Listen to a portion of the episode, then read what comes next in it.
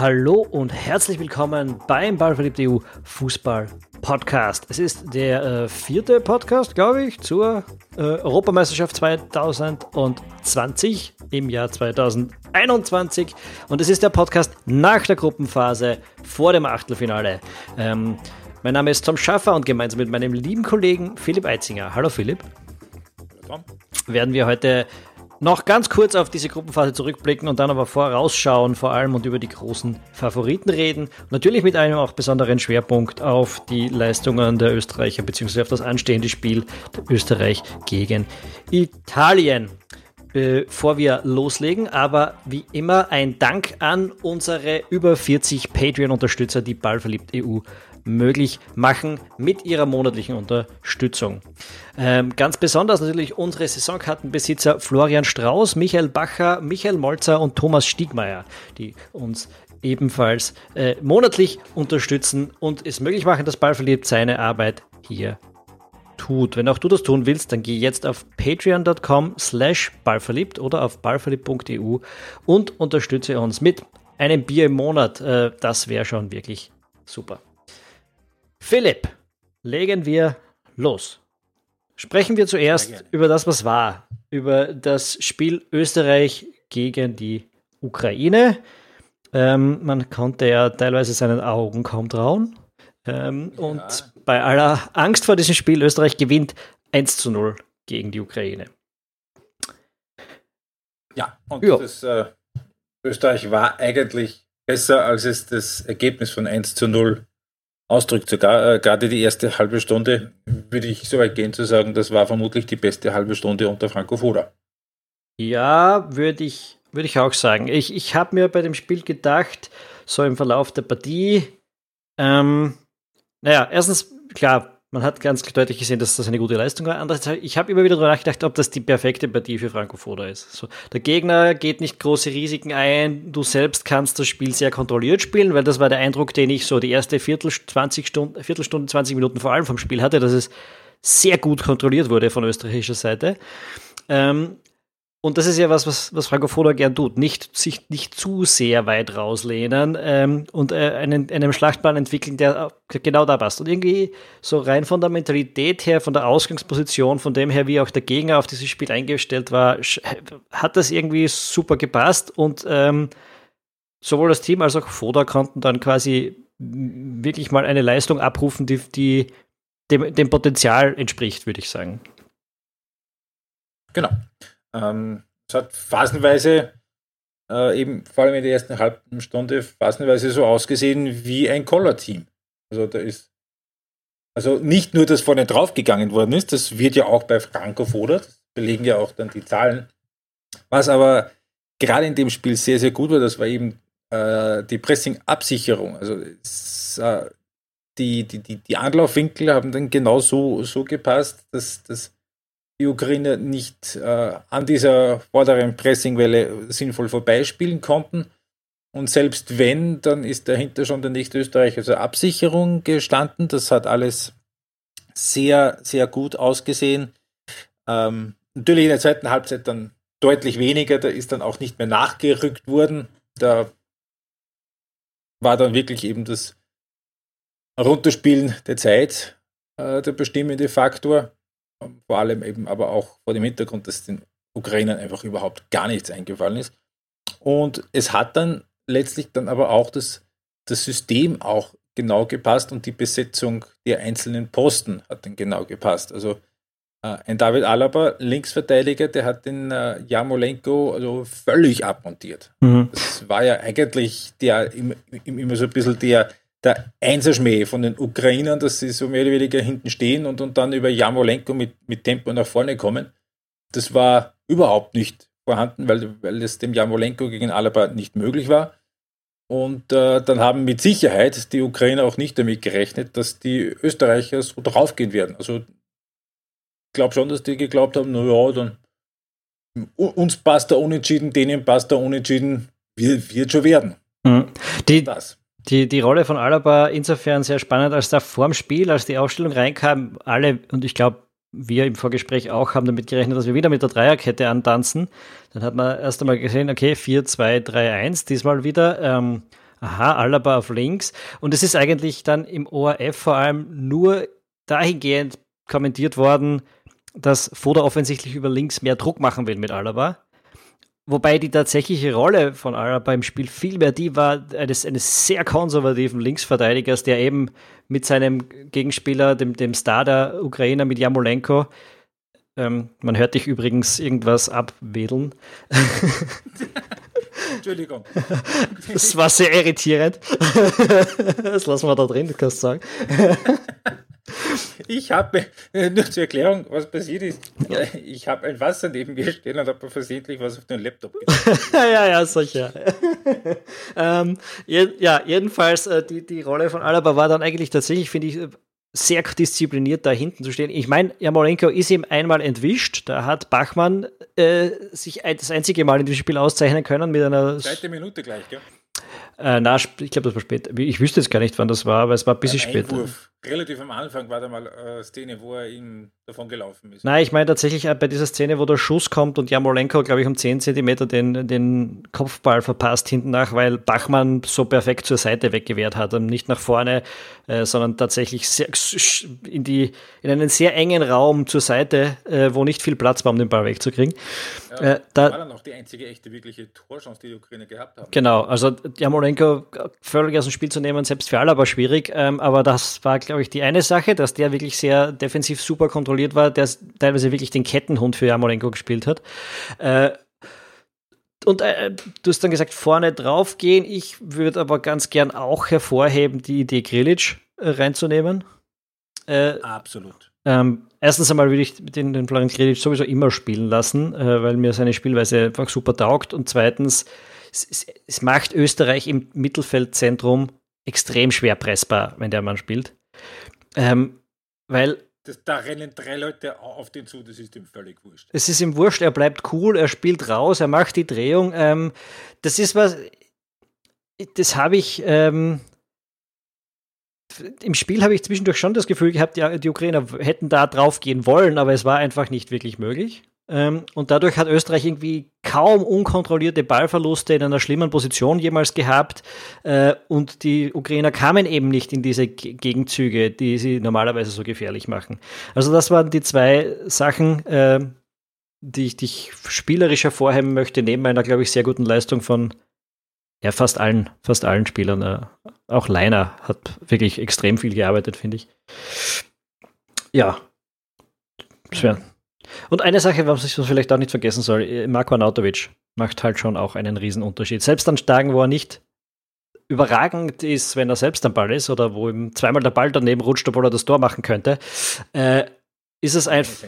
Ja, die, also die, die Verteidigung reagiert anders, wenn er da ist. Die, die wissen alle, die haben alle ein bisschen mehr Respekt, sie äh, setzen alle ein bisschen mehr personelle Ressourcen drauf an, rund um ihn genug Leute zu haben. Äh, das gibt den anderen Platz. Ähm, also auch wenn auf den ersten Blick das keine so tolle Partie von ihm war, glaube ich, dass es schon sehr wichtig ist, da vorne drinnen. Ich meine, ist jetzt auch kein Geheimtipp, das zu sagen, kein, kein wahnsinniger Insight, aber ja, ich wollte es auch nochmal anmerken. Hm. Was man dann nach dem Spiel noch gesehen hat, war fast ein, ein, ein, eine Explosion der Gefühle vom Franco Foda äh, Richtung der Kamera, so kennt man ihn gar nicht.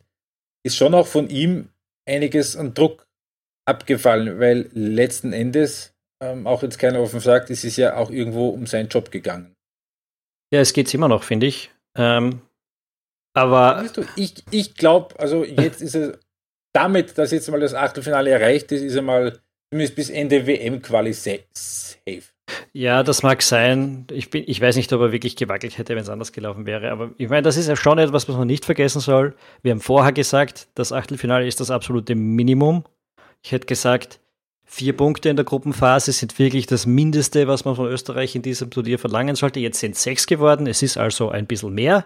Es war eine wirklich gute Partie dabei. Es war eine wirklich schlimme Partie dabei. Es war eine durchschnittliche Partie dabei. Ähm, wenn man vorher extrem unzufrieden mit dem Franco Foda war, ist das jetzt nicht, noch nicht, bisher würde ich sagen, dieses Turnier, das alles umwirft, ähm, wo, sondern er hat im Gegenteil, diese eine super frustrierende Partie ist jetzt eigentlich die dritte, wo du dir denkst, warum nicht immer? Warum, äh, warum kommt so eine Leistung? Warum kommt diese Aufstellung? Warum kommen diese, ja, dieses nahe am Potenzial spielen? Erst in dieser, in dieser Phase und so lange nicht sonst. Ähm, insofern, ich, ich würde schon mit dem Fazit jetzt über, über die Leistung von Foda darauf warten, was auch gegen Italien passiert. Ähm, das ist ein bisschen absurd, weil natürlich gegen Italien darf man keinen Sieg erwarten. Gegen Italien kannst du jederzeit ausscheiden. Und Österreich ist jetzt irgendwie in der Situation, wo man mit einer Maximalleistung vielleicht dasselbe rausholen hätte können wie mit einer Minimalleistung, äh, weil einfach dieses nächste Spiel so verdammt schwer wird.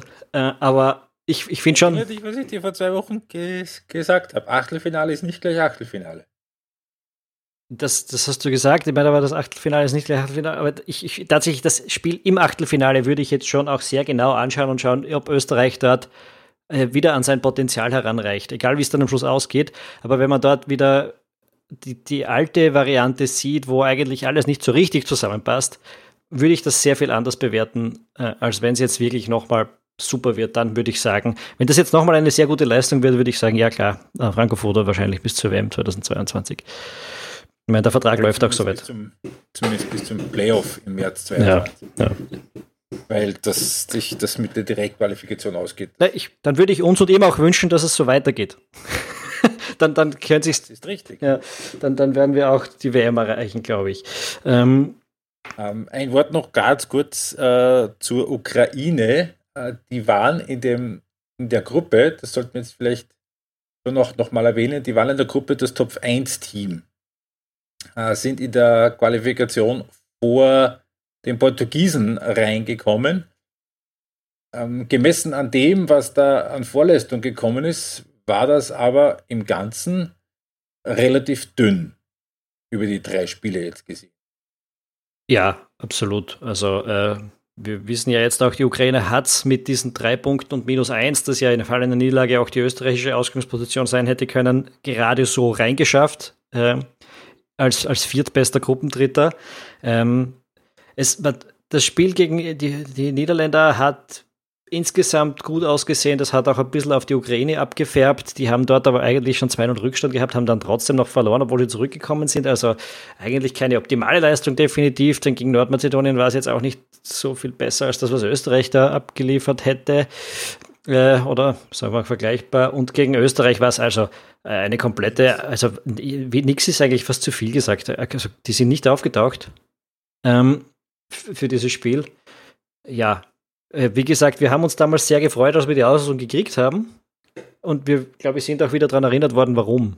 Ähm, mhm. Weil ein Österreich in Topform, glaube ich, gegen die Ukraine einfach ähm, durchaus zu favorisieren wäre. Also ein Österreich, das sein Potenzial ausschöpft und in Topform ist. Und das gegen ein Top-1-Team. Das ist eben ungewöhnlich. Ich meine, da wäre sonst Frankreich in anderen Gruppen dabei gewesen. Ähm, aus, aus diesem Topf raus. Ähm, ja, gut gelaufen für uns. Äh, und jetzt sind wir weiter und jetzt äh, steht Italien vor der Tür. Jetzt steht Italien vor der Tür. Jetzt möchten wir uns natürlich ganz kurz noch diese kleine äh, kleine Wolte der, der, der Fußballgeschichte des Modus nochmal kurz vor Augen führen. Österreich ist jetzt als Gruppenzweiter, hat das Spiel gewonnen, als Gruppenzweiter spielt gegen Italien. Äh, der Sieger aus diesem Match kommt gegen Belgien oder Portugal. Die Ukraine hat, wie du gesagt hast, weniger als nichts gezeigt in dem Spiel, hat verloren, ist also gerade noch mit ja, quasi mit einem Tor Luft unter die besten Dritten gekommen, hat jetzt das Achtelfinale gegen Schweden. äh, jo. Ja. Es ist, es, ja, ist eine Schweinerei, aber ich habe das schon während dem Spiel gegen die Ukrainer gesagt. Also ich weiß nicht, ich hätte mich nicht geärgert, wenn der Hinteregger in der 94. Minute den Ball ins eigene Kreuz geschnetzt. Äh, weil die Chance auf Schweden war realistisch. Ja? Die haben diese Gruppe nach, vor, vor diesem Spieltag angeführt. Äh, es hätte natürlich auch passieren können, dass du nicht gegen E, sondern F spielst, dann wäre es äh, jetzt in dem Fall Frankreich geworden. Ist aber wurscht, hätte ich gesagt, weil ob du gegen Frankreich oder Italien spielst, ist wirklich egal. Auch, auch gegen selbst wenn Spanien geworden wäre, wäre es egal, ob es Portugal geworden wäre, ob es Deutschland geworden wäre. Völlig egal, du bist immer klarer Außenseiter, aber diese Chance auf Schweden war relativ realistisch und da. Darum hätte ich diesen einen Punkt, also ich hätte diese, diesen Sieg abgegeben, ehrlich. Mit Freuden. Wobei, das Schweden-Polen-Spiel, das war ja lustig, ne? weil, weil Schweden führt 2 zu 0, dann äh, steht es auf einmal 2-2, die Schweden sind nur Dritter. Nee, Ah, die, die, die Schweden sind dann korrupten Zweiter und irgendwann in die 93. Minute. Die, die Polen, die drücken auf das dritte Tor, weil sie das einfach noch brauchen, um weiterzukommen. Und der 93. macht Schweden der Sieg, das 3 zu 2 und ist dann doch wieder Gruppen. Ja, es gab da, also von die, die letzten Spiele, also waren jetzt von der, von der, wenn du arithmetisch alles durchgegangen bist, bist du nicht mitgekommen, teilweise auch jetzt in der Gruppe F am Schluss. Äh, da ist wirklich viel hin und her gegangen.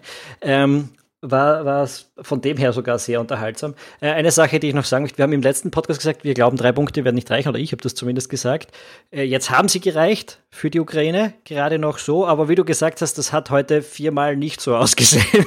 also, oder viermal in, in, in, pro, pro Spiel hat es so ausgesehen, als würde sich das noch ändern. Äh, die, die, Polen zum Beispiel, die da auf dieses dritte Tor gedrückt hätten, wenn das gefallen wäre, wäre die Ukraine draußen gewesen. Also da hat sich Österreich schon einiges an Zitterei erspart damit das wir, das dass es diese Niederlage nicht gegeben hat. Aber die Faustregel, vier Punkte reichen, die war weiterhin gültig. Ja. Genau. Das vier. bleibt dabei. Vier Punkte reichen. Und ich glaube, ich habe mir nochmal deine, deine Berechnungen von vor der Euro 2016 angeschaut, die du damals angestellt hast. Äh, da war 3 und minus 1 war so der Schnitt, oder? Also, also das ist genau das, was jetzt auch wieder bestätigt worden ist, statistisch. Aber dazwischen waren noch ein paar Turniere, die sind aber noch nicht drinnen. Keine Ahnung, ob das stimmt. Die sind in dem noch nicht drinnen. Ich habe es tatsächlich äh, weiter aufgerechnet mit den, glaube ich, zehn Turnieren in dem Modus, die seither waren. Hat sich aber nicht wirklich was geändert. Hervorragend. Also, ja. Es sind jetzt, glaube ich, was was, äh, äh, glaube ich, äh, was was, also auf jeden Fall bei irgendwas bei 50 Gruppenvierte, ah, Gruppendritte mit vier Punkten und nur zwei davon sind nicht weitergekommen aus einem Sample von äh, 36 Turnieren. Also mhm. Faustregel vier Punkte reichen und das war eben auch diesmal. Das war eine Einschaltung der statistischen Abteilung von ballverlebe.eu. Ähm, wir kommen jetzt also endgültig zu dem Spiel, was wir schon dreimal angekündigt haben. Österreich gegen die Italiener. Äh, ich glaube, wir werden keinen überraschen, wenn wir sagen, äh, wir sehen Österreich nicht direkt in der Favoritenrolle. Es, äh, ich weiß nicht, wenn du die Partie in der Situation zehnmal spielst, ob sie Österreich auch mal gewinnt von der Wahrscheinlichkeit her, ich weiß es nicht. Wir hoffen natürlich alle drauf. Äh, aber vom, vom Verlauf des Turniers her, wie sich Österreich präsentiert hat, wie sich Österreich auch in der jüngeren Vergangenheit präsentiert hat und wie die Italiener bisher dieses Turnier gespielt haben, gibt es eigentlich keinen Grund zu glauben, dass sich das ausgehen könnte. Ähm, was wirklich aber noch ein bisschen mehr darüber aussagt, wie gut die Italiener in dem Turnier bis jetzt waren, oder? Ja, ja. Also, äh, Italien war, würde ich schon so weit gehen zu sagen, waren bis jetzt die, die, die stabilste, sicherste Mannschaft, die die wenigsten Schwächen gezeigt haben. Also nie auch nur den Ansatz eines Wacklers. Die haben jetzt gegen Wales äh, gespielt, glaube ich, an acht Positionen getauscht. Ähm, natürlich, einmal hat der Bale dann eine gro große Chance, machte dann halt nicht. Jetzt steht Italien da mit drei Spiele, drei Siege, sieben zu null Tore. Man hat nicht den Eindruck gehabt, dass sie sich wahnsinnig verausgabt haben. Allerdings, man hat auch nicht den Eindruck, dass sie bis jetzt wahnsinnig getestet worden wären. Ja. Das ist eben ein bisschen das Schwierige. Das wäre dann, wär dann eben da könnte man dann in einem Viertelfinale schon drüber reden. aber, das, aber das reden wir ja jetzt noch nicht. Jetzt reden wir über das über Österreich. Ich wollte die Frage stellen, oder du hast sie eh beantwortet, weil du es weil nicht in Bewegung ziehst. Kann Österreich die Italiener in irgendeiner Form äh, testen? Äh. äh können schon. Äh, können schon. Und ich würde äh, durchaus weggehen zu sagen, wenn Österreich mutig spielt und ja, ich sage es einfach mal, Collar-Fußball spielt aus der Blütezeit, also sagen wir mal 2014 bis, 2000, bis, bis, bis, bis 2016, äh, ist es durchaus möglich, dass man die Italiener so ein bisschen auf dem falschen Fuß erwischt. Natürlich, Italien ist äh, das besser besetzte Team, da braucht man nicht drüber dis diskutieren. Auf jeden Fall äh, das tiefer besetzte, äh, der, tiefer besetzten Kader. Ähm, allerdings, das muss man womöglich auch noch mal kurz erwähnen, ist das das erste Mal, dass Italien nicht daheim spielen wird.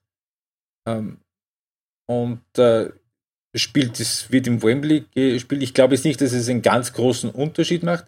Meine Befürchtung ist nur allerdings, dass, es, dass wir eher wieder eine österreichische Leistung sehen werden, äh, wie in Amsterdam gegen die Niederlande. Ja, also Und dann wird Italien drüber fahren. Ja, Aber sowas von. Ich glaube auch, die passive Methode kann mir nicht vorstellen, dass die gut geht. Äh, ich hat jetzt gar nichts damit zu tun. Also, wenn wir jetzt am Aufstellungszettel wieder ein 3-5-2 sehen oder ein 5-3-2, wie auch immer man es ähm, betrachten möchte, ähm, das, das, das würde ich jetzt noch gar nicht meinen, sondern tatsächlich, wie die Herangehensweise ist. Wo geht man drauf? Wie viel Risiko nimmt man? Versucht man das Spiel an die, an die Italiener heranzutragen? Weil ich habe auch so, wenn ich, wenn ich die Spiele, die sie jetzt bisher hatten, im Kopf habe, so die Italiener, dann, dann hat das keiner so richtig gemacht. Ähm, sondern dann haben alle sich so ein bisschen ergeben, beziehungsweise hinten versteckt und gehofft, dass sie nicht gesehen werden, mehr oder weniger. Äh, und die Italiener waren aber gnadenlos und haben sie gesehen. Ähm, und, und ja, es wäre erstens ein sympathisches Herangehen, es würde der, dem Verständnis, das ich gerne von Fußball habe, sehr viel mehr entsprechen. Also, weil das die eine Seite. Andererseits glaube ich aber auch, dass es, wenn man hier eine Chance haben will, nicht drauf loslaufen kann, dass man über 120 Minuten kein Gegentor bekommen möchte. Ähm, das wird nicht funktionieren. Ja, dafür hat Österreich jetzt auch nicht so stabil gewirkt in den letzten Monaten. Äh, und, und das jetzt hier gegen diese super rennende Mannschaft durchzuziehen, glaube ich. Nein. Vor allem, es ist ja, es ist ja auch jetzt kein Gruppenspiel. Es ist ja ein, ein, ein K.O.-Spiel. Übrigens, das ist auch eine, eine, eine super Statistik, es ist das erste K.O.-Spiel für die österreichische Herren-A-Nationalmannschaft seit der Weltmeisterschaft 1954 tatsächlich.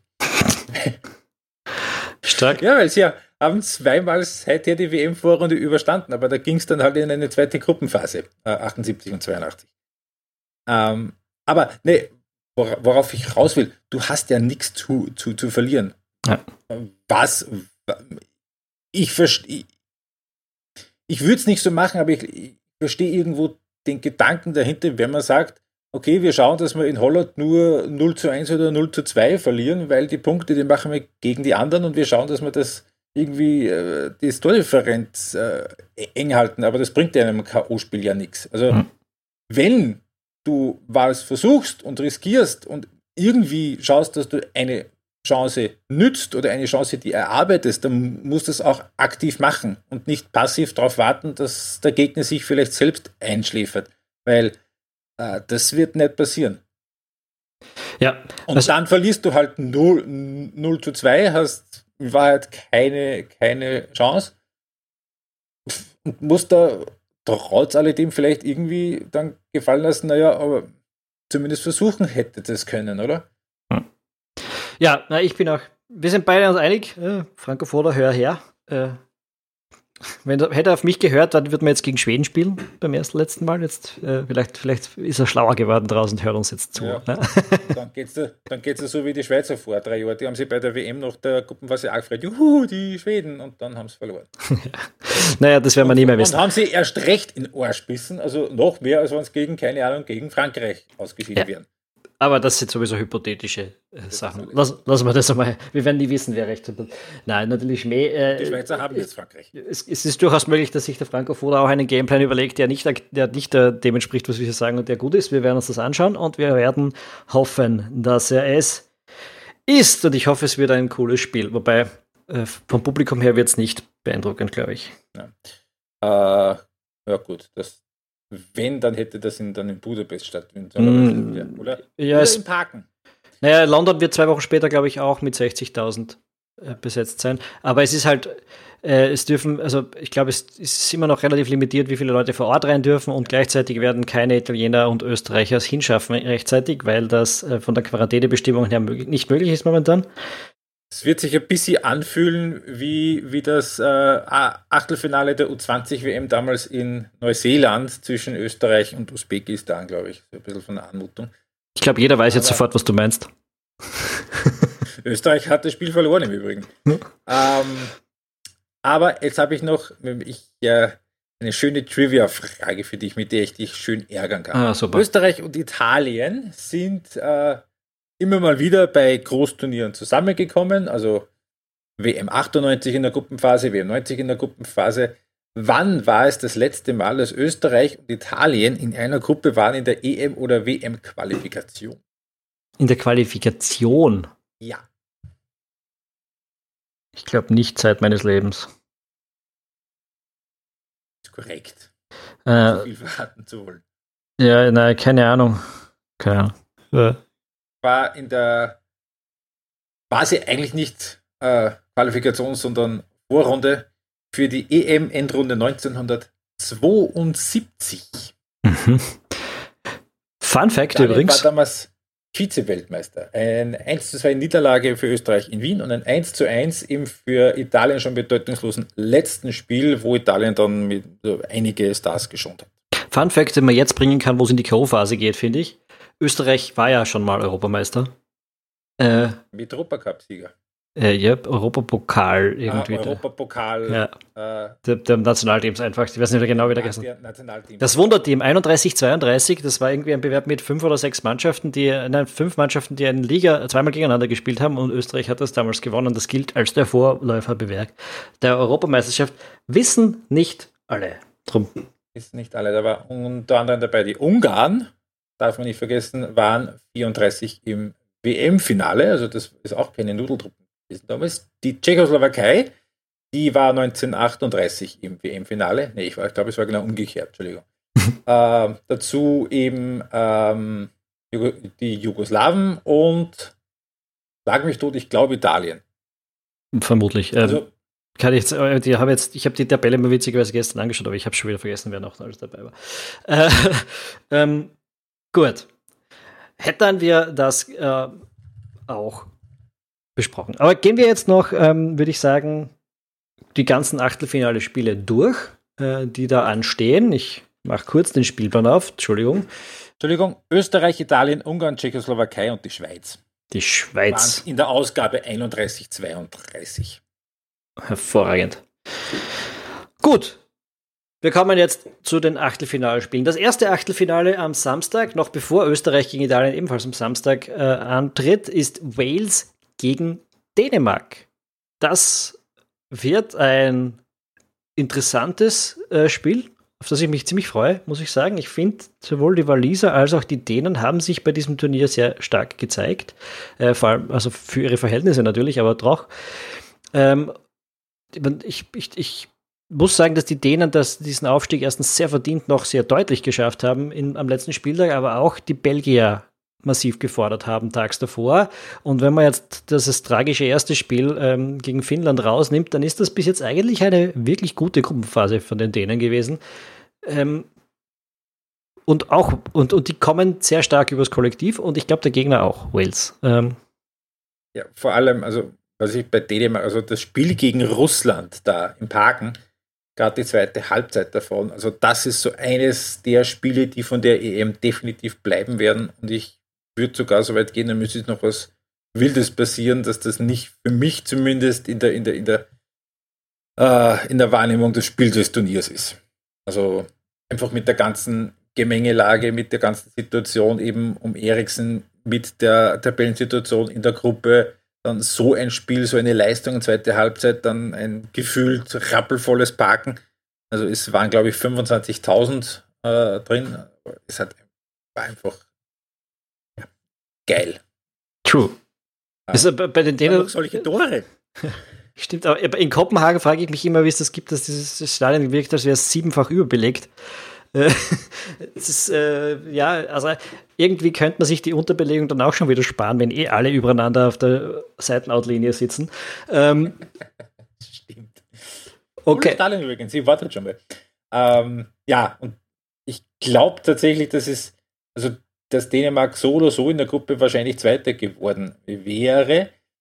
Und äh, ich sehe die Dänen jetzt auch als leichten Favoriten, einfach weil jetzt von dieser Welle get- getragen werden. Also ein bisschen von dieser, ja, vielleicht ist Euphorie das falsche Wort, aber ich glaube, glaub, du weißt, was ich meine. Und, und, die, und die Waliser halt doch, also ja, super Leistung gegen die Türkei, ganz okay ist gegen die Schweiz und ja, eh auch in Ordnung gegen Italien. Äh, aber ich glaube, dass einfach, das ist ein ganz schlimmes Wort, ich weiß, aber das Momentum sehe ich eher bei Dänemark. Hm, ein bisschen Einspruch dazu. Also, was für mich ein bisschen für Dänemark spricht, ist tatsächlich, dass die Leistungen ein Dick besser waren. Dieses Momentum, würde, wäre ich sehr vorsichtig. Einerseits, weil das wird das erste Spiel, das wird das Spiel sein, das nicht in Kopenhagen gespielt wird. Also da geht es nach Amsterdam. Ja. Das heißt mal kein volles Stadion, das dich energetisiert. Äh, dann ähm, äh, das zweite, das dazu kommt, ist natürlich diese, diese extreme Emotion, die da immer, die jetzt da mitgeschwappt ist mit diesem Aufstieg, mit dieser Aufholjagd, mit diesem For Christian. Ähm, kann ich Gedanken. auch fertig machen. Nein, es kann ich nicht nur fertig machen, aber es verpufft vielleicht irgendwann. Also das ist halt, wenn dich das immer so die letzten 5% drüber trägt und dann ist es plötzlich weg, dann, äh, dann ja, kann das halt das Gegenteil so ein bisschen umschlagen, beziehungsweise äh, einfach täuschen bis zu dem Zeitpunkt. Aber ich glaube, dass es bei Dänemark nicht der Fall ist. Ich glaube, sie haben tatsächlich von den Leistungen, nicht nur von dem äh, jetzt erst recht Gedanken und von der Emotion sich tragen lassen, sondern das waren tatsächlich einfach sehr gute Leistungen, äh, inhaltlich. Und darum sehe ich sie auch als den leichten Favoriten in der Partie, aber wobei der Unterschied, glaube ich, nicht so groß ist, dass man über irgendein Ergebnis überrascht sein Nein. müsste. Das nicht. Äh, was ich bei Dänemark noch sehr spannend gefunden habe, ist äh, der Systemwechsel. Im zweiten Spiel dann ohne, ohne, e, ohne den Eriksen äh, ist äh, Kasper Jüllmann gegangen von dem üblichen 4-2-3-1, das wir ja eben auch äh, in dem Spiel gegen Österreich gesehen haben, auf ein 3-4-3. Und ich könnte jetzt nicht sicher sagen, aber ich vermute mal mit dem Gedanken, dass er hat einfach jetzt keinen Zehner. Dann spielt er halt ohne Zehner und hat den Mikkel Damsgaard da reingestellt auf die linke Angriffsseite, den Break, den Break wieder auf rechts und das Coole, was ich finde, ist, das funktioniert. Das rennt. Das ist, das ist richtig. Das gegen Belgien, das hat von der ersten Minute an richtig funktioniert. Das, das gefällt mir bei einer Mannschaft. Dann einfach mal was äh, anderes machen kann von der Raumaufteilung.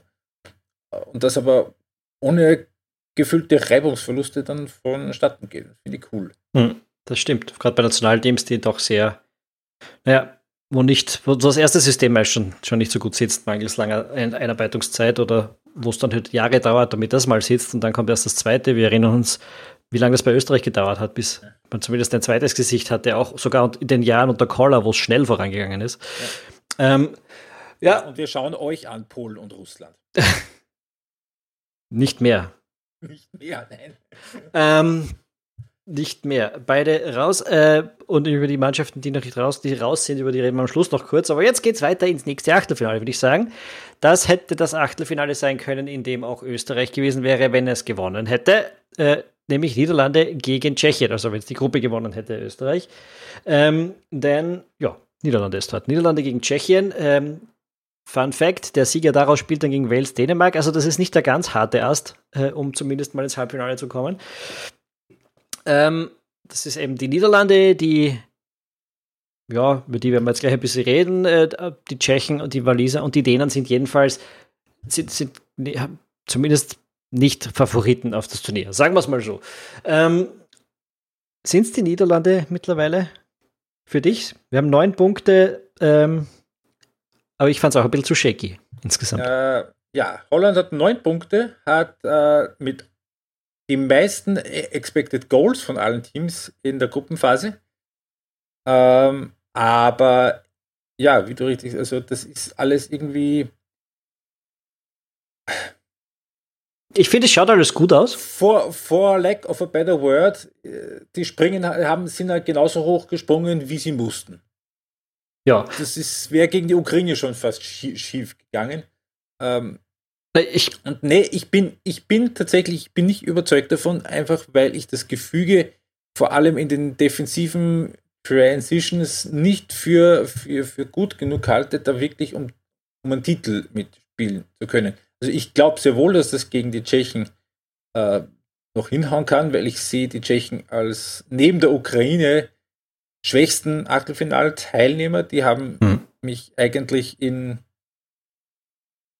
in einem halben Spiel von den drei Spielen das ich gesagt habe, das gefällt mir, was die gemacht haben. Das war im Ganzen recht dünn. Ähm, ich glaube tatsächlich, dass die Niederlande da, ähm, da noch drü drüber kommen werden.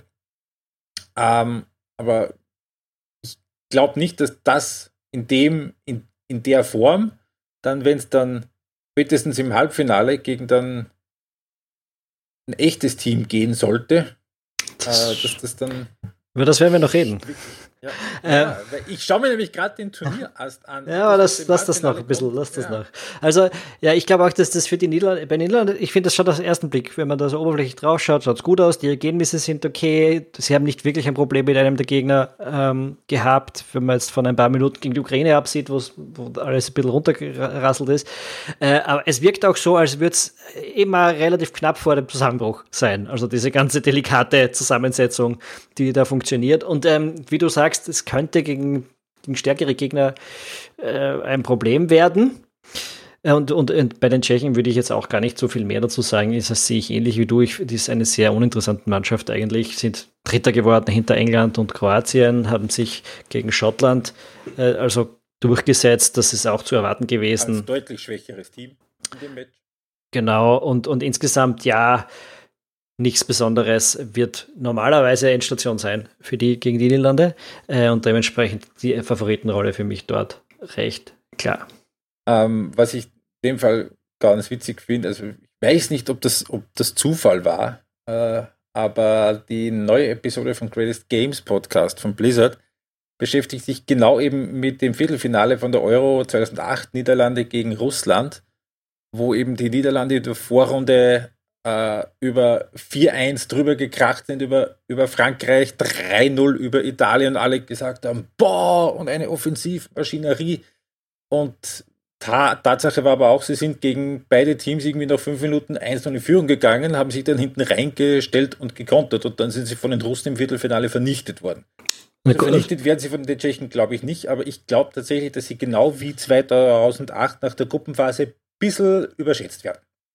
Das, ja, ja, das kann stimmen. Ähm, aber sie haben noch Zeit, um sich zu entwickeln, ähm, denn nach dem Achtelfinale, du hast es schon angedeutet, äh, dieser Ast ist, äh, ich habe schon gesagt, zuerst würde Wales gegen Dänemark anstehen. Und die anderen Teams, die jetzt in diesem Ast äh, am Weg ins Halbfinale, Halbfinale, stehen würden, das ist Schweden gegen die Ukraine und England gegen Deutschland. Ähm, keines der Teams, also Schweden und die Ukraine sowieso nicht, aber auch England und Deutschland waren bis jetzt nicht äh, nicht mega überzeugend. Nicht mega überzeugend, sagen wir es mal so. Äh, und dementsprechend wäre das der Weg ins Finale, was mich wirklich auch einmal mehr äh, an diesem 24er-Modus zweifeln lässt. Ja, wobei äh, schiefe Turnieräste kannst mit 32 auch haben. Ja, mit 32 schon, aber mit 16 nicht. Äh, das, die, das, also ich finde, die Euro ist zu groß es äh, kommen absurde Gruppen zustande, wo du eben eine Gruppe hast, die super stark ist, andere, die komplett lächerlich sind. Äh, dieser, dieser vierte Platz, äh, dieser dritte Platz hat immer ein bisschen eine Willkür drinnen, ob man es reinschafft oder nicht. Das heißt, das, das Wobei es durchaus jetzt ein bisschen ein Drama, also schon irgendwie Spannung gegeben hat. Eben ja, natürlich. Natürlich, das schon, aber es macht das Turnier insgesamt einfach zu unausgewogen. Es gibt einfach nicht 24 Teams, die dieses Turnier gewinnen können. Ich finde, alle Teams, die jetzt rausgeflogen sind, sind, haben eigentlich gar nichts dabei verloren gehabt bei dieser Euro, weil sie nicht unter den besten Bedingungen Chancen gehabt hätten, es zu gewinnen. Ähm, und selbst von denen, die jetzt noch dabei sind, könntest du vier rausstreichen, ohne dass es wer bemerkt. Ähm, also ich finde, dieses Turnier ist zu groß, müsste verringert werden. Und dann eben würde auch sowas nicht passieren, dass eben so ungleiche Äste da in der Finalrunde rausschauen. Weil mit 16 Teams, die sich auf acht reduzieren, hast du einfach acht Top-Nationen in Europa, die sich das dann ausprügeln. Äh, und dann spielt halt nicht die Schweden gegen, nicht Schweden gegen die Ukraine äh, um, um ein Viertelfinale ähm, also das ist schon ja ein ziemlicher, ein ziemlicher Verhau zwischendurch, muss ich sagen. Ähm, jetzt fra frage ich dich, wie viele Quali-Gruppensieger ausgeschieden sind. Wie viele? Aus den Sieger aus, der, aus den neuen Qualifikationsgruppen. Oder waren es zehn? Okay. Ah. Ähm, äh, GHC 10 sind Wie viele von den 10 Gruppensiegern sind nicht im Achtelfinale? Ich gehe ganz schnell drüber. Ähm, einer. Einer. Ja. war wer? Polen. Polen. Der Österreich-Gruppensieger. Ganz genau. Hm. So, und ganz kurz, weil ich das, weil es zu dem Thema passt, äh, die vier Teams, die äh, aus dem Playoff gekommen sind, also aus dem Nations League Playoff, äh, die Bilanz, also ich werde dich jetzt nicht danach fragen, weil ich habe es dir vorhin schon gesagt. Äh, zwölf Spiele, ein Sieg, drei Unentschieden, acht Niederlagen, acht zu 26 Tore. Der eine Sieg, das war dieses Freak-Game von der Slowakei gegen die Polen, wo die Slowaken irgendwie einmal aufs Tor geschossen haben und 2-1 gewonnen. Ja. Ähm, ja. Also. Hm. ja, es ist äh, nicht berauschend. Also es spricht nicht, sportlich spricht nicht viel dafür, dieses Turnier so groß zu halten, diese ganzen Wege da reinzuführen. Es macht natürlich einiges spannender. Die Nations League kriegt ein bisschen mehr Bedeutung und es ist für kleinere Nationen sehr nett, aber es macht das Turnier nicht besser, es macht das Turnier schlechter, äh, sportlich. Äh, und von dem her würde es dagegen sprechen. Aber bevor wir da jetzt zu sehr weiter ins, ins Fazit gehen, äh, würde ich sagen, sprechen wir weiter über die Achtelfinale und die Favoriten. Äh, da kommen im nächsten gleich zwei. Belgien gegen Portugal. Ähm, bei den Belgiern würde ich sagen, können wir weiter von Favoriten sprechen, äh, auch wenn sie auch ein bisschen in der Cruise Control bis hierher gekommen sind. Also wie die Niederländer in dem Sinn, äh, dass sie auch drei Spiele gewonnen haben, nicht allzu stark angeknackst wurden dabei. Ja, gegen Dänemark war es nicht, war es durchaus äh, ein glücklicher Sieg, aber das hätte im Endeffekt auch keine Rolle gespielt, wenn du dort unentschieden spielst. Ähm, und ja, vorn und hinten nicht gefordert worden von den Gegnern, die man hatte. Nicht so richtig, nicht so richtig. Also sie haben sich jetzt schwer getan gegen, gegen die Finnen. Ähm, aber ich glaube, dass das auch gut ist für sie sogar, dass sie jetzt in, in dem Turnier erst sind, wo sie gegen Portugal erstmal spielen, wenn sie das gewinnen, mal gegen Italien und dann womöglich gegen den Sieger aus Spanien oder Frankreich, weil ich glaube, dass Belgien eine Mannschaft ist, die von ihrem Stil her sich sich leichter tut, auch wenn sie ähm, gegen Teams spielen, die selber auch was tun wollen. Mhm. Das, das, das hat man jetzt schon auch gemerkt in der Gruppenphase. Also gut, die Russen haben ihnen nach fünf Minuten das erste Tor geschenkt und nach einer halben Stunde das zweite. Da, da haben sie dann gar nichts mehr tun müssen. Ähm, wie du gesagt hast, gegen Dänemark hat es dann eben dann schon den De Bruyne dann gebraucht, dass die dass das Spiel dann gedreht worden ist gegen Finnland. Gut, wir haben die Finnen jetzt auch ein paar Mal gesehen. Das ist auch eine Mannschaft, gegen die es kein Spaß ist, sich da durchklopfen zu wollen durch die Abwehr. Ja, vor allem mit einer ja, letzten Partie. Man hm. man, ja, man kann es einfach nicht wirklich beurteilen, wie gut die Belgier jetzt wirklich sind. Ja. Bei Portugal jetzt tut man sich da ein bisschen leichter. Mhm. Die sind durchaus äh, in einer ja, durch eine harte Gruppenphase gegangen. durch eine sehr harte Gruppenphase gegangen und wieder Dritter geworden. Muss, sind wieder Dritter ge geworden. Ich tue mir bei den Portugiesen ein bisschen schwer, dass ich das ein bisschen, dass ich das wirklich durchschaue. Ich meine, die haben solche Qualität im, im Mittelfeld und da war wenig Wien. Also gut, gegen Ungarn, da haben sich alle drei schwer, schwer getan. Äh, gegen die Deutschen sind sie dann einfach überrannt worden von den, äh, über die Seiten, über die, über die offensiven Wingbacks von den, von den Deutschen. Äh, und gegen Frankreich, das war halt, das war jetzt ein ganz komisches Spiel. Und auch das letzte Spiel, weil ich irgendwie eine halbe Stunde lang das Gefühl gehabt habe, eigentlich tun sich beide nicht furchtbar weh und geht halt 0 zu 0 und es plätschert so vor sich hin. Die letzte halbe Stunde, oh. meinst Nein, die, Na, die erste. erste. Die erste. Ähm, die erste bis zum 1 zu 0 für die Portugiesen und dann ist auf einmal ein bisschen wild worden. Und dann waren nämlich die Portugiesen phasenweise, so in der Live-Tabelle, nämlich komplett raus als Gruppenletzter. Ja, aber zwischendurch, also ich finde auch, die Führung ist in Ordnung gegangen in Frankreich. Äh, sie waren da schon streckenweise das bessere Team, hatten, hatten da auch in der ersten Hälfte, glaube ich, äh, die besseren Chancen und so. Also das hat gepasst. Da darf man nicht vergessen, dieser Elfer von Frankreich. Gibt man nicht ja, jeden Tag? Früher waren es in der Nachspielzeit von der zweiten Halbzeit genau umgekehrt, wo es einen geben hätte müssen, aber keinen gegeben hat. Die Nachspielzeit der zweiten kann ich mich jetzt nicht mehr erinnern. Aber ja, ist egal. Ähm, ins, insgesamt jedenfalls war das, glaube ich, schon eine ordentliche Leistung der Portugiesen, auch ein 2-2 gegen Frankreich zu holen. Äh, sie sind durch die Todesgruppe quasi durchgekommen mit vier Punkten. Ähm, vier Punkten. Zweimal hintereinander Dritter in der Gruppe ja. F geworden. Sollte, sollte das alle nervös machen oder ist es diesmal nicht nochmal äh, zu befürchten, dass, das, dass es so zum Titel reicht? Ähm, angesichts äh, der Tatsache, dass sie jetzt im schweren Turnierast sind, glaube ich es fast nicht. Also ich, wenn sie es irgendwie geschafft hätten, in den anderen Ast sich rüber zu schmuggeln, also hätte, hätte nicht viel gefehlt, ja. Hätte nicht viel gefehlt.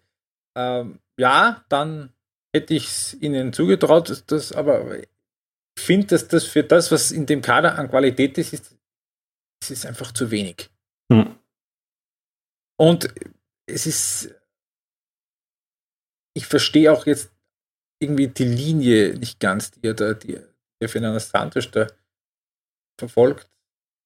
Weil eben, dass er da zum Beispiel an den Diogo Jota festhält, obwohl der gegen die Deutschen defensiv nicht so gut war. Äh, dass er dann den Bruno Fernandes ganz rauslässt äh, in dem Spiel gegen die Franzosen und dann, dann, dann für die letzte, für die letzte Viertelstunde, 20 Minuten, wo es dann eben spitz auf Knopf steht, weil ja äh, nicht klar ist, ob da das Parallelspiel wirklich dann so ausgeht, äh, wie es die Portugiesen brauchen, dann den ganz jungen Sechser dann reingibt in seinem Gefühl irgendwie, glaube ich, was, was, was dritten Länderspiel oder so. Ähm, ja, es ist am Ende dann gut gegangen, aber so richtig blicke ich dann nicht durch. Hm. Ich gestehen. Ich muss auch gestehen, ich habe sie mir nicht so detailliert angeschaut, dass ich zu viel darüber sagen könnte. Aber so gefühlstechnisch würde ich, rein gefühlt würde ich dich ein bisschen unterstützen. Also wenn man, wenn man sich es angeschaut hat, hat man denn nie ganz das Gefühl gehabt, da klickt was. Äh, und das passt. Ich kann mich nicht mehr erinnern, ob ich dieses Gefühl 2016 jemals gehabt hätte, muss ich auch dazu sagen. Ähm, aber ja, es ist, ja, schauen wir mal. Es ist ein harter Prüfstein jetzt mit Belgien steht bevor. Äh, dann wissen wir bestimmt mehr Also entweder sind wir, sind wir, sicher, dass sie nicht Europameister werden, oder wir wissen mehr, ob sie das äh, in, in, in, ob sie sich steigern können, sagen wir mal so. Steigern müssen sich auch die nächsten beiden Mannschaften. Kroatien und Spanien, die spielen am Montag in Kopenhagen um 18 Uhr. ähm, Kroatien ist mit Ach und Krach in dieses Achtelfinale reingerutscht, hat am Schlusstag Schottland geschlagen, etwas, das wir vor dem Spiel nicht mehr für selbstverständlich gehalten haben, weil die Leistungen der Kroaten nicht gut waren und die der Schotten denen Hoffnung geben dürften, sagen wir mal so. Ähm, ja, das war, das war dann am Ende was relativ leicht zusammenzufassen. Die Schotten haben allen Einsatz reingeworfen und die Kroaten vor allem zweite Halbzeit dann die individuelle lasse. Da ist halt dann ein Modric dahergekommen und knallt halt einen Außenrissschuss aus 15 Metern in den Winkel. Ja, ähm, ja und da hat letzten Endes hat man den Schotten einfach, einfach die Mittel gefehlt, um das dann wirklich noch umdrehen zu können. Also da hat man schon gemerkt, die Kroaten sind da doch das, das, das bessere Team, aber äh, es, es fühlt sich schon sehr an, so wie ja, äh, ein bisschen die Rentnergang auf dem also so on the last ride, so irgendwie, wir schleppen uns noch so weit, uns halt irgendwie die Füße tra tragen, aber dass das viel weiter ist als das Achtelfinale. Uh, ja, das ist ein gutes Team, aber wahrscheinlich so irgendwie ein Turnier schon drüber. Mhm. Ja, stimmt, wirkt so. Ähm, und vor allem, du hast gesagt, gegen, gegen, gegen Schottland hat es dann die individuelle Klasse ge ge geschafft. Ähm, das wird gegen Spanien nicht genügen. Spanien ist jetzt aus der Gruppenphase doch noch als äh, Sieger, nein, nein, als Zweiter, Entschuldigung, als Zweiter hervorgegangen, äh, haben aber das letzte Spiel sehr eindeutig gewonnen gegen die Slowaken. Ich meine, ist auch erwartbar gewesen, dass das passiert, aber die Art und Weise hat äh, sehr gepasst für, für, die, für die Spanier. Ein interessantes Hoppalader von Dubravka in der Knappe zum 1 zu 0. Hast du, also Tor des Jahres, oder? Die, ja, also mein erster Gedanke war, er macht einen auf Biblitzer. Also für die, die es nicht gesehen haben, also das war ein Weitschuss von, von, den, von den Spaniern, der knallt an die Latte, von der Latte ganz hoch, also senkrecht nach oben, irgendwie so 10, 10 Meter und, und, und der Ball fällt dann genau quasi gerade vor das Tor wieder runter. Der Dubravka möchte hochspringen und, das, und, und den Ball über die, über, über die Latte irgendwie fausten, weil es ist ja blöd, irgendwie da zu fangen. Und hüpft aber genau in den Licht-Schatten-Übergang. Vom Schatten ins Licht, sieht im letzten Moment den Ball nicht, haut irgendwie so halb daneben und hüpft ihm ins Tor rein. Ein Mila Ayuhara Schmetterball ins eigene Tor. das, das fehlt nur noch das Salto. ja, nein, es war, es war wirklich ein kurioses, ein kurioses ich kann, kann, mir schon vorstellen, dass er Pech gehabt hat, darf ihm natürlich in 100 Jahren nicht passieren. Ich habe so ein bisschen ah, das Gefühl, ah, Gefühl ja. gehabt, dass es ein bisschen, dass die Stange, dass der Lattentreffer ihn vorher aus der Fassung gebracht hat und das hinten auch mehr oder weniger eine Panikaktion gewesen ist. Ja, äh, deutlich, also das schaut er halt deppert aus, aber äh, tatsächlich sage ich das zweite Gegentor, also das war wirklich was, wo ich sage, also wie der da völlig wirr bei dem, bei, bei, ich glaube Eckball war es, Standardsituation, wie der da völlig wirr durch den, durch den Strafraum taumelt, irgendwie vorne, hinten, links, rechts und nirgendwo so wirklich ist und die Spanier da eigentlich fast einlädt zum 2 zu 0. Ähm, das war schon sehr erstaunlich. So, und mit dem 2-0, das war 45. Minute, war das Spiel entschieden und dann zweite Halbzeit haben es die Spanier dann noch hochgemacht. Und ähm, ein Wert, den ich äh, dir im Vorgespräch schon gesagt habe, den ich auch sehr spannend finde. Die Slowakei hatte einen Expected Goals Wert von 1 in allen drei Spielen zusammen. Herrlich. Ja, wir haben es gesehen. Im, der geringste Wert. Wir haben es gesehen im Vorbereitungsspiel mit Österreich, dass da äh, keine Wunder zu erwarten sein werden.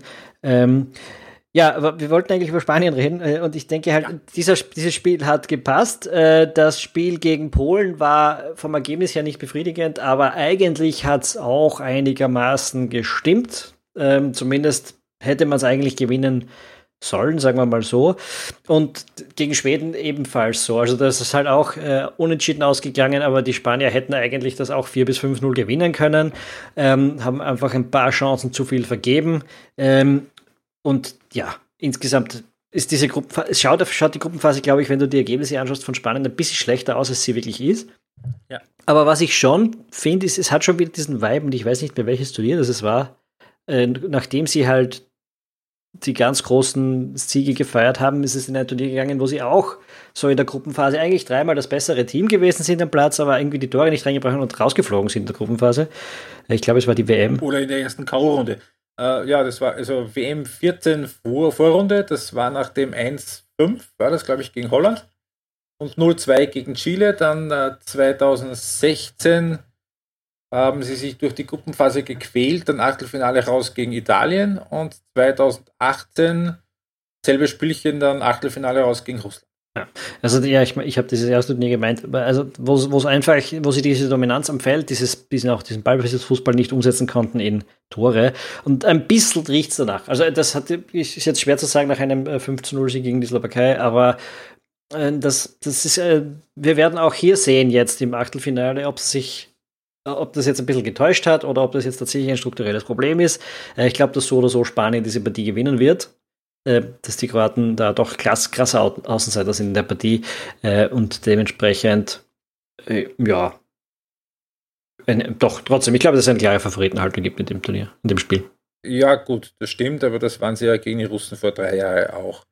Also, es ist relativ klar, wie das, wie, wie das äh, Spiel optisch aussehen wird, weil die Kroaten ja auch jetzt bei dem Spiel in Glasgow äh, in Schottland, ja, also dynamisch war das nicht. äh, ich kann mich erinnern, 2012 in der, in der Gruppenphase, wo, wo dieses Team mehr oder weniger so am Anfang des Zyklus gestanden ist, da, da haben sie gegen die Spanier schon gespielt in, in der Gruppe. Äh, war da, wenn mich jetzt nicht alles durch, durchaus ähm, relativ aktiv. Ich kann es mir nicht anders vorstellen, als dass sie das, das, das einfach über sich ergehen lassen und, und hoffen, dass der Modric irgendwie mal Freistoß bekommt oder der Perisic auf der Seite mal, mal, mal in den Rücken von der spanischen Abwehr kommt. Aber sonst fehlt mir ein bisschen die Fantasie, wie das anders funktionieren soll, als offen auf ein 0 zu 0 und, und das Elfmeterschießen zu gewinnen. Hm. Der Sieger dieser Partie spielt im Viertelfinale dann gegen den Sieger aus dem nächsten Achtelfinale, nämlich Frankreich gegen die Schweiz. Montag äh, das Spätabendspiel äh, in Bukarest. Äh, und auch da, glaube ich, sind die Favoritenrollen recht klar verteilt. Äh, Frankreich hat die Todesgruppe zumindest mal gewonnen. So viel, äh, so viel kann man sagen. Mit einem Unentschieden gegen Deutschland, Unentschieden Portugal, ein Sieg gegen die Ungarn. Äh, Blödsinn.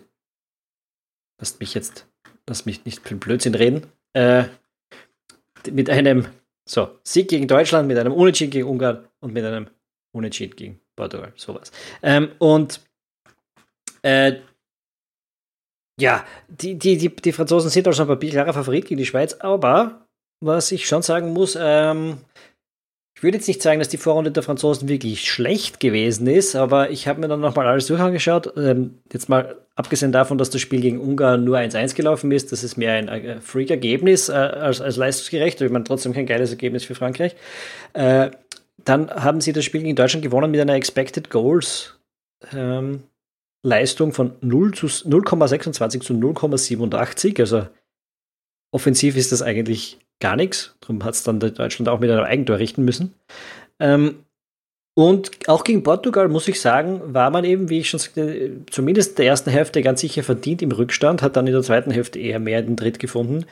Ähm, top ist das auch noch nicht, was die Franzosen da zeigen, oder? Na. Äh, nein, ist es nicht. Äh, es ist natürlich, also wie du schon gesagt hast, also das gegen Deutschland ist dann womöglich auch eines der Spiele, wo der die Sache mit den Expected Goals ein bisschen an seine Grenzen stößt. Ähm, denn die waren doch recht, recht komfortabel in Kontrolle in diesem Spiel.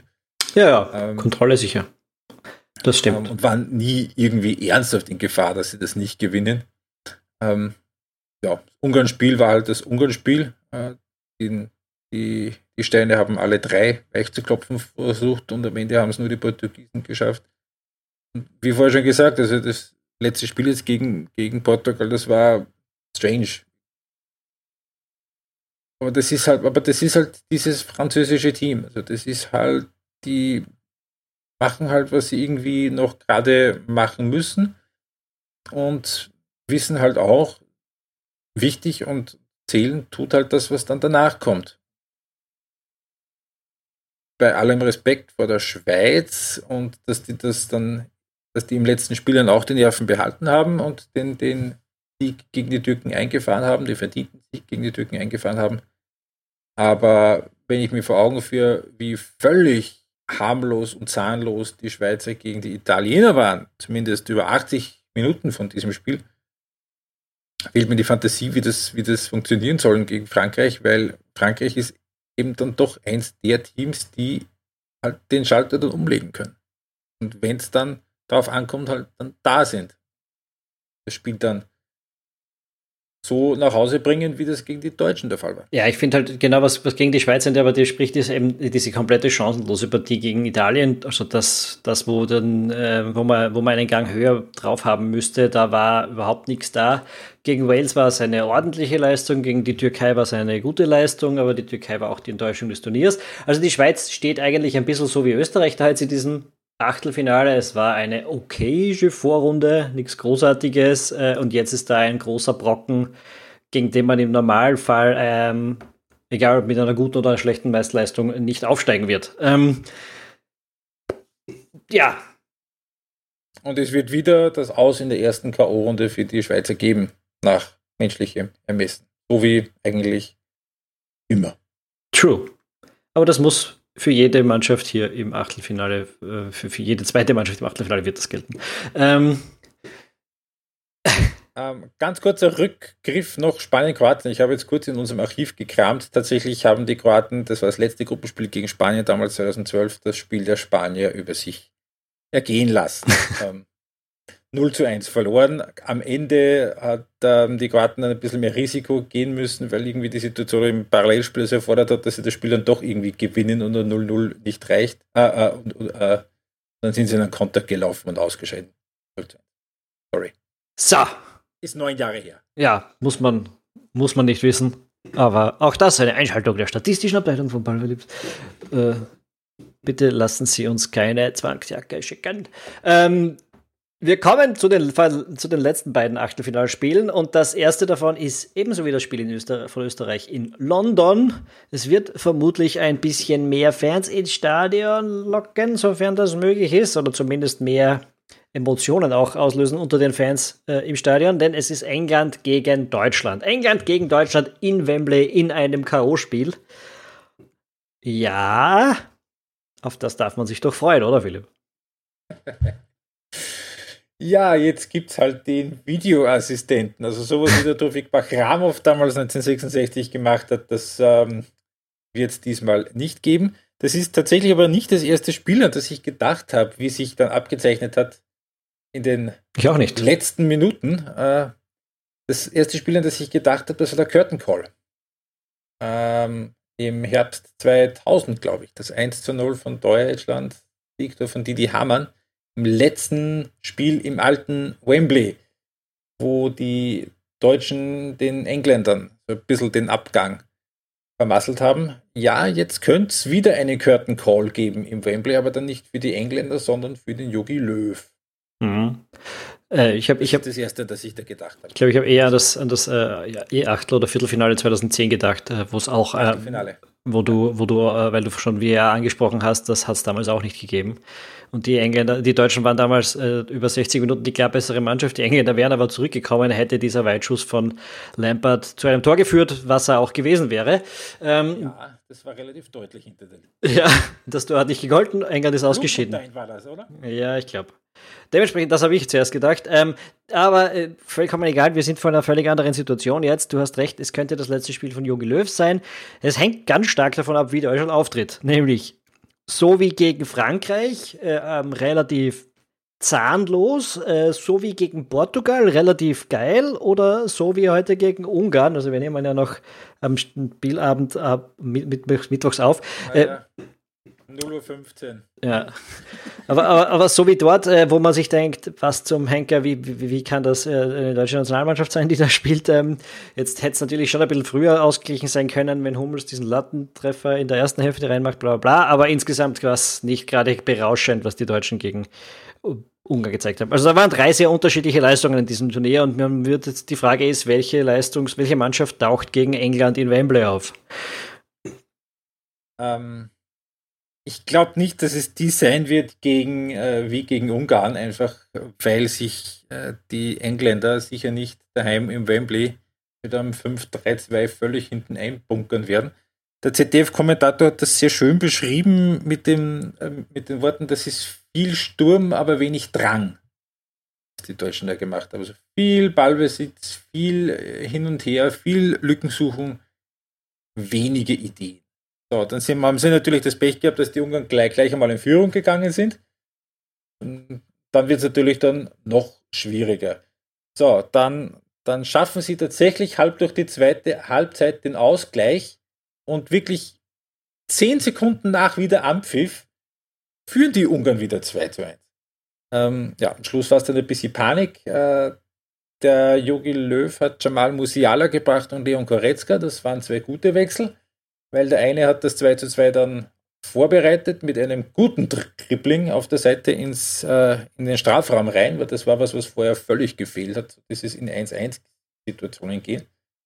Äh, und der Goretzka dann mit einem Gewaltschuss, dann, der noch abgefälscht war am Gulaci vorbei zum 2 zu 2, das den Deutschen dann irgendwie noch gereicht hat. Ja, danach ist der Goretzka, hat die zum Neuer hat ihm die Kapitänschleife in Regenbogenfarben runtergerissen, ist zurück zum Fansektor der sympathischen ungarischen Fans, hat die Regenbogenschleife geküsst äh, und so das Tor gefeiert. Zumindest in meinem Kopf ist es ein bisschen so abgerissen, äh, abgelaufen. Ja, tatsächlich äh, hat er sich sehr emotional der, der ungarischen Kurve gezeigt. Äh, es war dann aber nicht die äh, Regenbogenschleife von Manuel Neuer, die er hingehalten hat, sondern ein so also ein stilisiertes Herz. Ähm, mit den äh, Zeigefinger und Daumen von beiden Händen und einem Gesichtsausdruck, der jetzt nicht die größte Zuneigung zu diesem Fanblock und seinen, äh, und seinen politischen Ansichten ausgedrückt hat. Niemand weiß, niemand versteht, wieso. Es ist so eine sympathische,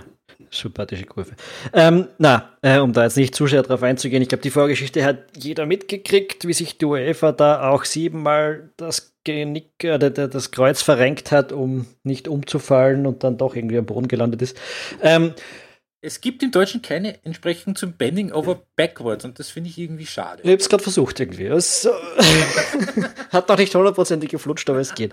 Ähm, ja, jedenfalls Deutschland kam auf diese Weise durch. Äh, jetzt kommt aber auf der anderen Seite England und auch dort muss man schauen, welche Mannschaft äh, auftaucht, so ein bisschen. Ähm, so, jetzt stelle ich die These auf, England war das langweiligste Team der Vorrunde, oder? Von der Slowakei abgesehen. Ähm, ja, das langweiligste Team könnte, könnte stimmen. Ich habe jetzt tatsächlich das letzte Spiel nicht gesehen. Ähm, äh, aber die ersten zwei, also ich fand das gegen die Kroaten war okay.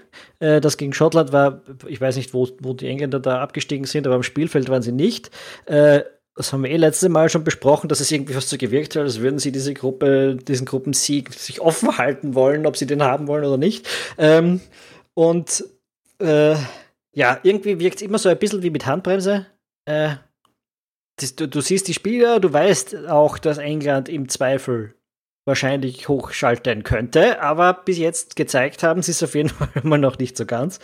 Ähm, und das Interessante ist, aber weil ich glaube, ich glaub, die Ukraine hat diesen letzten Spieltag sehr intensiv verfolgt emotional, weil sie ständig draußen drin und draußen drin waren. Aber ich glaube, auch England hat dieses, vor allem diese letzte Gruppe sehr intensiv verfolgt.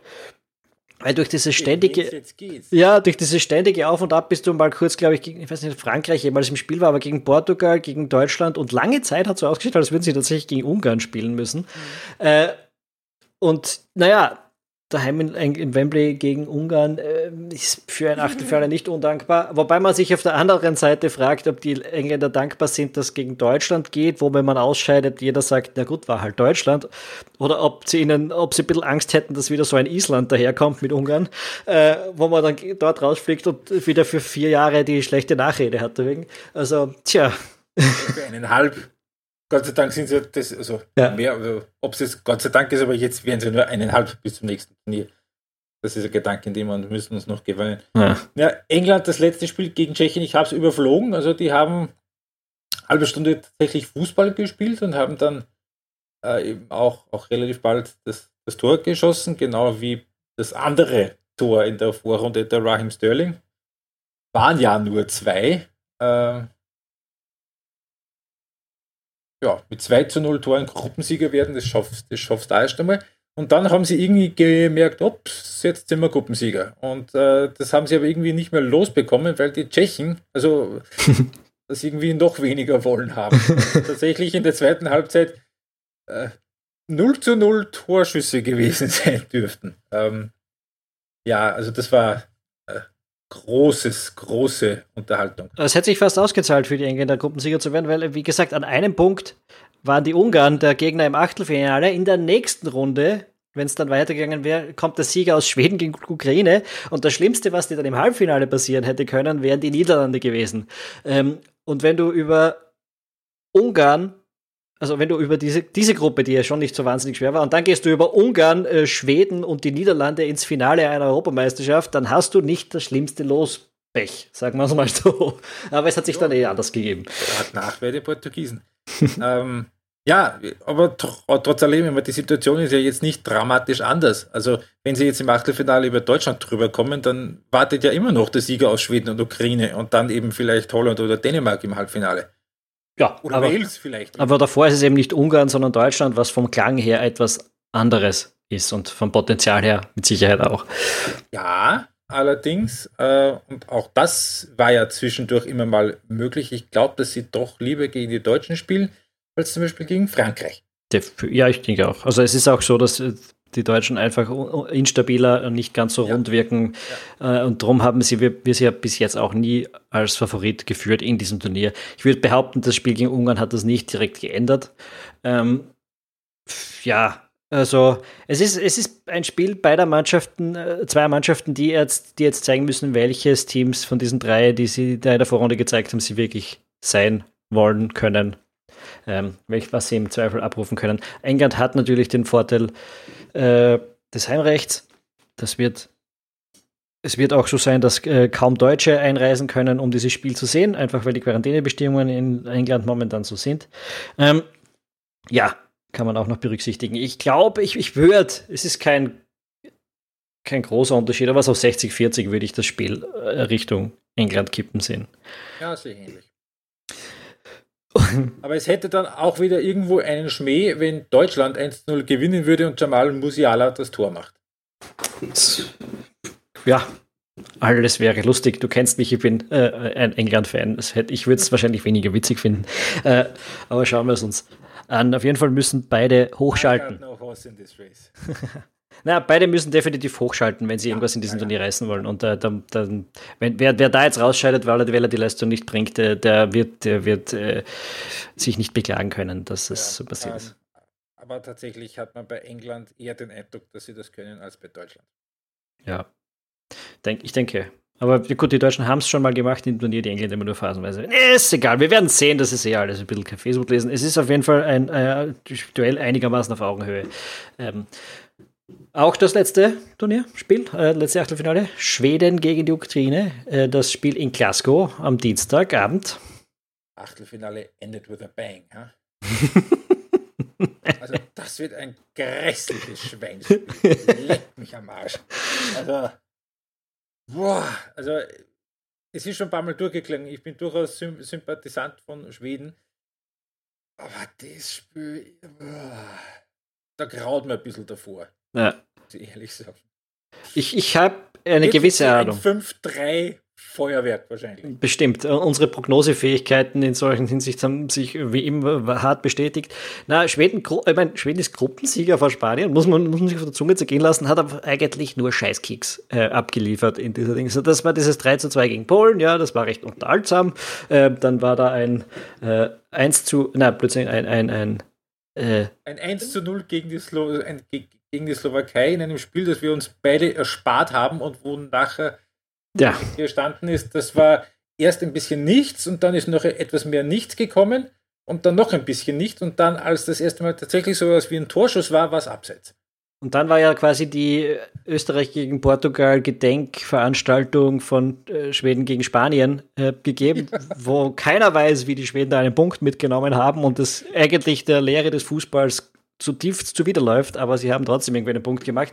Also sind da irgendwie durch die verdammte Gruppenphase als Gruppensieger gerumpelt, stehen da jetzt mit sieben Punkte drin, treffen gegen, auf die Ukraine, sind dort, glaube ich, leicht zu favorisieren, aber insgesamt wird das ein Spiel, das man sich, ich meine, es läuft Dienstag am Abend 21 Uhr, da hat man vermutlich nicht so viele andere Dinge vor, aber es wäre etwas, aber wo man... Man hat auch vorher schon sieben andere Achtelfinals. Ja, also wenn man dann vielleicht an dem Zeitpunkt sagt, passt, das war genug, wird, ich, ich glaube, man wird nicht viel verpassen. Ich glaube es wirklich. So, lieber Tom, und dann haben wir noch die acht anderen.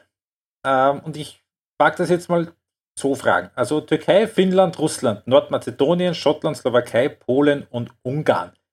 Wer von, ich frage dich jetzt nicht, wer von diesen acht Teams das schlechteste war, sondern welches von diesen acht Teams hat dich, äh, ist für dich die größte Enttäuschung? Die größte Enttäuschung? Also, wir, wir, also das kann jetzt wahrscheinlich nicht Nordmazedonien sein und nicht Finnland mhm. sein, weil immer die waren happy, dass sie dabei waren. Aber wer, sagst du, hat aus den Möglichkeiten das wenigste rausgeholt? Ja, wir haben es, glaube ich, eben im letzten Podcast schon angedeutet, ganz klar die Türkei für mich. Äh, das war etwas, wo man sich vorher angeschaut hat, die Kader zusammen mit dem Trainer und man hat gesagt, ja, wenn das klickt, könnte das gut sein. Und ich glaube, es hat keine Sekunde geklickt in diesem Turnier. Nein, äh, gar nicht. Nämlich null. Ja, da, da, ist es schade äh, aus, aus, sportlicher Sicht, dass die Türkei das äh, nicht auf den Rasen gebracht hat. Ähm, ja, das ist für mich sicher die, die Enttäuschung. Es, es, ist vielleicht nicht nur die Enttäuschung, vielleicht waren sie dann auch sogar das schlechteste Team, das tatsächlich am wenigsten dran war, irgendwo zu punkten oder aufzusteigen oder sonst irgendwas. Also, weil das selbst die Nordmazedonier hatten Phasen, da, da hat es ausgehört, das könnten sie punkten gegen die Ukraine oder gegen Österreich und die, die Finnen haben ja tatsächlich fast äh, den Aufstieg geschafft. Also das ist so, und, und auch bei Schottland, ja. Also ja, ich, ich denke tatsächlich, ja, das ist recht eindeutig die Türkei. Ja, ich, ich habe jetzt kurz überlegt, ob es nicht vielleicht Polen ist, in einer von den Namen einer relativ unproblematischen Gruppe mit einem Punkt letzter zu werden, aber die haben halt gegen Spanien ein Unentschieden geholt und, und gegen die Schweden gegen die man nicht leicht Tore schießt, ein 0 zu 2 aufgeholt und haben, ja, das war, das hat mich sehr erinnert, das Spiel an das Österreich-Spiel gegen Island, tatsächlich vor fünf Jahren, wo auch eben Österreich gewinnen musste, also die Polen auch eher das erste Spiel dämlich verloren, so wie Österreich damals, das zweite Spiel gegen den Gruppenkopf unentschieden irgendwie rausgeholt, so wie Österreich damals, dann eben mit der Möglichkeit, das dritte Spiel gewinnen und weiterkommen. Dann in Rückstand geraten, in dem Fall halt 0 zu 2, ausgleichen 2-2 und dann drücken, drücken, drücken auf das eine Tor, das fehlt und in der Nachspielzeit, wie Österreich gegen Island damals, tatsächlich noch das äh, 2 zu 3 kassieren. Also ich glaube, dass das bei Polen schlechter aussieht, als es letztlich war denen hat halt dieses, diese blöde Niederlage gegen die Slowakei im ersten Spiel halt völlig das Genick gebrochen, mhm. was das angeht. Ne? Ja, aber auch die Mannschaft wirkt ein bisschen over. Äh, also bräuchte irgendwie noch einen, einen Reboot. Wir haben das auch schon in der Quali gesehen, dass das, äh, das wir haben, wir haben schon gesagt, sie sind der einzige Gruppensieger, der da jetzt irgendwie nicht aufgestiegen ist. Sie sind aber auch in einer extrem schlechten Gruppe haben sie sich qualifiziert. Also wir erinnern uns Österreich äh, dabei gewesen, dann Israel und was ich, Nordmazedonien und Slowenien. Also das ist keine großartige Gruppe gewesen. Ähm, haben sich natürlich äh, schon einigermaßen souverän qualifiziert, aber das war halt kein großer Maßstab. Äh, und ja, also insgesamt. Das ist auch drei Tore und alle drei von Lewandowski. Es ist halt irgendwo One-Man-Team. Ja, ich, es ist nicht ganz so tragisch, aber es ist, aber, aber, aber damit du wieder rund, also es müsste jetzt schon ein bisschen was passieren, damit du da wieder ein rundes Team rauskriegst. Es ist nicht so, dass da niemand ist, äh, mit dem man was anfängt. Aber, gute junge ja. aber, aber es, es, braucht trotzdem einen, einen gewissen Umbruch wahrscheinlich, ähm, damit sich das wieder ein bisschen besser anfühlt beim nächsten Mal. Das war jetzt auch im letzten Spiel. Da ist dann ein Kaspar Koswowski gekommen, ist der jüngste EM-Spiel überhaupt, wenn ich das richtig mitverfolgt habe. Es ist äh, Kamil Pionkowski, der jetzt zu Salzburg geht im Sommer äh, in, in den Verteidiger. Also da sind schon ein paar gute Junge dabei. Aber das werden sie auch brauchen, weil der jüngste ist Lewandowski auch nicht mehr. Hm. Viele Turniere hat der nicht mehr drin. Korrekt.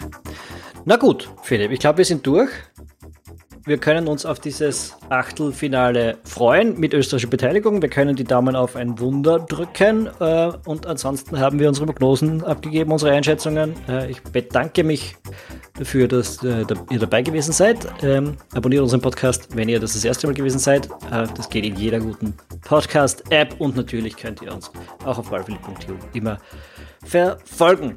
Ähm, wir hören uns wieder nach dem Achtelfinale bis dahin, eine schöne Euro. Tschüss. Servus.